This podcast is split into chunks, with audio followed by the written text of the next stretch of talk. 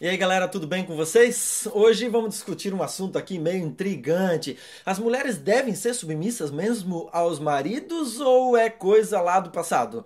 Na verdade, a Bíblia diz o seguinte: mulheres, sejam submissas aos vossos maridos. Muitos homens usam esse texto para dizer assim: ó, viu, mulher? Você tem que me obedecer. Viu, mulher? Você tem que ser submissa. Você tem que me obedecer incondicionalmente. Desde que Eva pecou, agora eu é que mando aqui dentro dessa casa. Você tem que me obedecer e pronto incondicionalmente. Tudo que eu quero, você deve fazer. Tudo que eu pedir, você deve fazer. Eu vou ficar sentado no sofá só mandando e você obedece. Será que é isso mesmo que a Bíblia diz? Será que é isso mesmo que Cristo quis orientar quando Paulo escreveu esse texto? Será que Paulo estava querendo dizer o seguinte: mulheres, sejam completamente submissas aos vossos maridos incondicionalmente e ponto? Deixa eu dizer uma coisa para vocês. Esse texto não foi escrito para as mulheres. Esse texto na Bíblia, Paulo tinha intenção de falar com os homens. Até porque, na cultura daquela época, as mulheres eram submissas aos maridos. Até hoje, a cultura do Oriente Médio, as mulheres são completamente submissas aos maridos. Elas usam burca, elas se tampam o corpo, elas são completamente submissas. Elas, inclusive, nem têm uma autoestima tão alta como as mulheres brasileiras, por exemplo, elas são até hoje muito submissas aos seus maridos. E naquela época, a submissão era muito maior. Quando Paulo escreve aqui, mulheres, sejam submissas aos vossos maridos, ele escreve sim para as mulheres, obviamente, mas o texto todo Paulo se direciona ao homem, porque a parte mais difícil não é ser submissa. A parte mais difícil cabe ao homem. Deixa eu ler para vocês o texto completo para a gente entender um pouquinho sobre a submissão. O texto diz o seguinte em Efésios capítulo 5, versículo 22. As mulheres sejam submissas ao seu próprio marido, como ao Senhor. Porque o marido é o cabeça da mulher, como também Cristo é o cabeça da igreja, sendo este mesmo o salvador do corpo. Como, porém, a igreja está sujeita a Cristo, assim também as mulheres sejam em tudo submissas ao seu marido. Essa é a parte que teoricamente foi dado para as mulheres. Mas Paulo aqui, a intenção dele com certeza era atingir os homens e não as mulheres, porque as mulheres já faziam a parte delas. Olha o que ele diz para os homens no capítulo, no versículo 25: Maridos, amai vossa mulher, como também Cristo amou a igreja e a si mesmo se entregou por ela para que a santificasse, tendo-a purificado por meio da lavagem de água pela palavra, para apresentar a si mesma igreja gloriosa, sem mácula, sem ruga, nem coisa semelhante, porém santa e sem defeito. Assim também os maridos devem amar sua mulher como ao próprio corpo. Quem ama sua esposa, a si mesmo se ama. Paulo aqui estava querendo atingir os homens. Os homens é que não estavam cumprindo o seu papel de amar a esposa. E a parte mais difícil é a do homem. Eu não estou falando aqui que a parte mais difícil é que ele tem que até dar sua própria vida pela mulher. Dar a vida pela mulher é a parte mais fácil. Eu vou explicar por quê.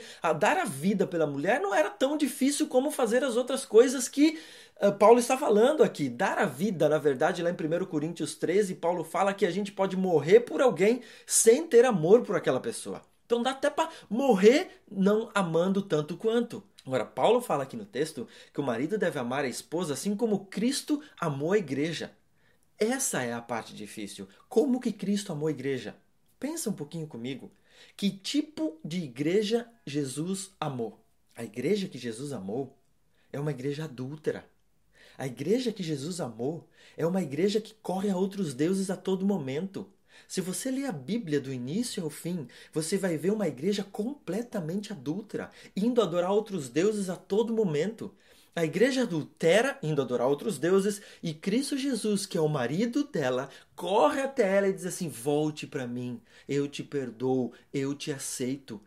Ela diz o seguinte: Tá bom, eu estou contigo agora. Passa-se uns dias e a mulher, a igreja, corre atrás de outros deuses novamente. E o que, que Cristo faz? O marido vai lá novamente, pega ela do adultério e traz de volta para ele. Diz assim: Você é minha, fica aqui comigo. E a mulher apronta, a mulher é rebelde, a mulher é adulta, a mulher é desobediente. Ela faz o que quer. E Cristo chega e diz o seguinte: Eu tenho misericórdia suficiente para te perdoar. Eu te amo tanto que eu te recebo novamente, que eu te perdoo.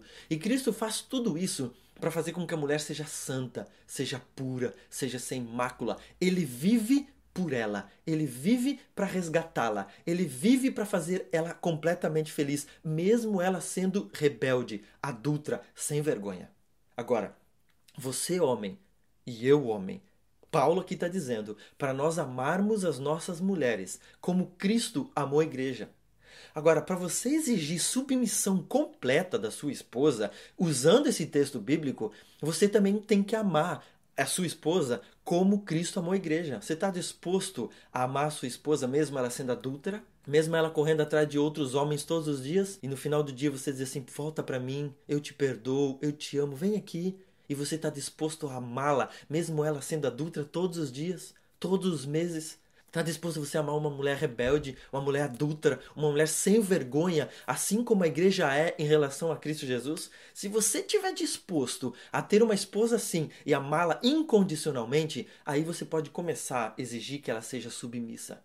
Agora, usar esse texto para fazer com que a sua esposa seja completamente submissa, usar esse texto para dizer que ela tem que fazer todas as suas vontades, que você é o dono da casa, que você é o mandão, que você é o machão e que ela tem que obedecer e pronto, porque Eva pecou, a partir daquele momento as mulheres fazem tudo errado e nós homens é que temos a sabedoria completa. Se você usar esse texto pensando dessa maneira, você está completamente enganado, porque quando Paulo escreveu, ele escreveu para você. Você tem que amar sua mulher mais do que qualquer coisa, assim como Cristo amou a igreja, a ponto de aceitá-la com todos os defeitos, a ponto de aceitá-la mesmo sendo adúltera, que é um dos piores defeitos, a ponto de estar disposto a morrer por uma mulher desse tipo. Não uma santinha, uma que faz tudo por você, uma que te ame, uma que te obedeça, uma que é completamente fiel para você. Então, esse texto não diz para as mulheres serem desobedientes, não diz para as mulheres fazer o que querem, não, pelo contrário, diz para as mulheres amarem seu marido, serem submissas ao seu marido, estarem com ele, serem uma dupla, uma dupla feliz, mas muito mais para você, homem, diz que você tem que amá-la, respeitá-la e fazer de tudo para que ela seja santa, sem mácula, perfeita, ou seja, fazer de tudo para que ela seja gloriosa, para que ela te represente bem, para que todo mundo quando veja vocês dois diga: esse homem faz essa mulher realmente feliz. Esse realmente é macho a ponto de fazer com que ela seja completamente feliz e obediente a ele e feliz ao lado dele. Não use esse texto, ao contrário. Esse texto foi escrito para você que é homem. Ame a sua esposa, ame a sua namorada, seja feliz com ela, coloque a sua cabeça no lugar certo aí e faça o papel que Cristo fez com a sua igreja em relação à sua esposa. Ame-a completamente e sejam completamente felizes. Grande abraço para você e a gente se vê logo mais. Curta, compartilha, divulgue e até mais.